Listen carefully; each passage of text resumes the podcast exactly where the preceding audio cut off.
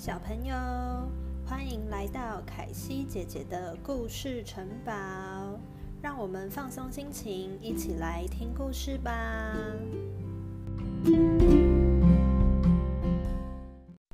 今天的故事是小红帽。从前，在一个乡下的小村庄里，住着一位活泼可爱的小女孩。小女孩的母亲和外婆也都对她疼爱有加，并且替她织了一件适合她的红色小帽子。因此，村里人看到她都叫她小红帽。有一天，小红帽的母亲告诉小红帽说：“外婆生病了，你带些饼干和我亲自做的果酱去看看外婆吧。”于是，小红帽立刻前去探望住在隔壁村庄的外婆。他在森林里走着走着，遇见了一只大野狼。大野狼看到小红帽，很想立刻抓住它，可是他不敢这么做，因为附近有很多猎人。于是，大野狼假装好心的询问他要去哪里。单纯的小红帽并不明白和大野狼谈话是非常危险的。他告诉大野狼说：“我要去看外婆，并且带给她一些饼干和妈妈做的果酱。她住在很远的地方吗？”大野狼问。“是啊。”小红帽回答说，“我外婆家要先过了模仿，从村里数来第二家。”这样子啊，大野狼说：“我也很想见见她。”那么我从这条路走去，你走另外一条路，我们比比看谁会先到。于是大野狼从捷径出发了，他拼命的跑，小红帽则走另外一条远路，并且沉浸在一路上采核桃、追蝴蝶、摘野花的乐趣中，忘了要去外婆家这件事。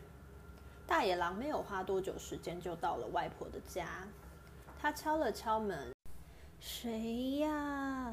屋内传出外婆的声音：“是您的小孙女小红帽。”大野狼伪装小红帽的声音说：“我带了饼干和妈妈做的果酱来看您。”好心的外婆躺在床上叫着说：“自己打开门进来吧。”半秒钟不到，大野狼推开门，门开了，他便立刻跳到外婆的床上。把可怜的外婆吃到肚子里去了。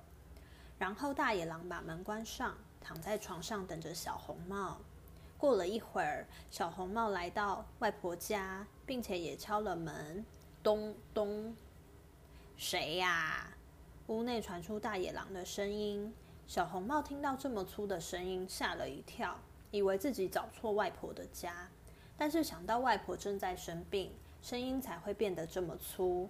他才回答说：“是您的孙女小红帽，我带了饼干和妈妈做的果酱来看您。”大野狼缓和一点的说：“把门推开，进来吧。”小红帽推开门，说：“安进去了。”此时，大野狼躲在棉被下说：“小红帽，你就把饼干和果酱放在桌上，过来坐在我旁边吧。”小红帽就照着大野狼的话坐到床上，他的两个眼睛盯着外婆看。外婆，您的手臂怎么变得这么粗啊？小红帽说：“为了好好抱你啊。”大野狼回答着。可是外婆，您的耳朵怎么这么大？啊为了能听清楚你讲的话啊。外婆，您的眼睛也好大哦。那是为了能看清楚你的样子啊！咦，外婆，您的牙齿怎么也这么大？小红帽叫着：“这是为了能够吃掉你呀！”大野狼吼着说，并掀开被单跳出床外。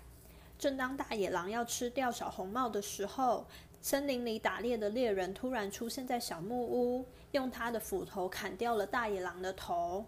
从此就没有人再受到这个大坏蛋的骚扰了。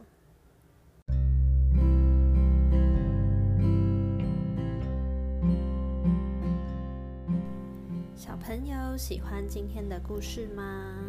凯西姐姐的故事城堡会在每个礼拜四的晚上九点都会有新的故事哦。那我们下次再见喽，晚安。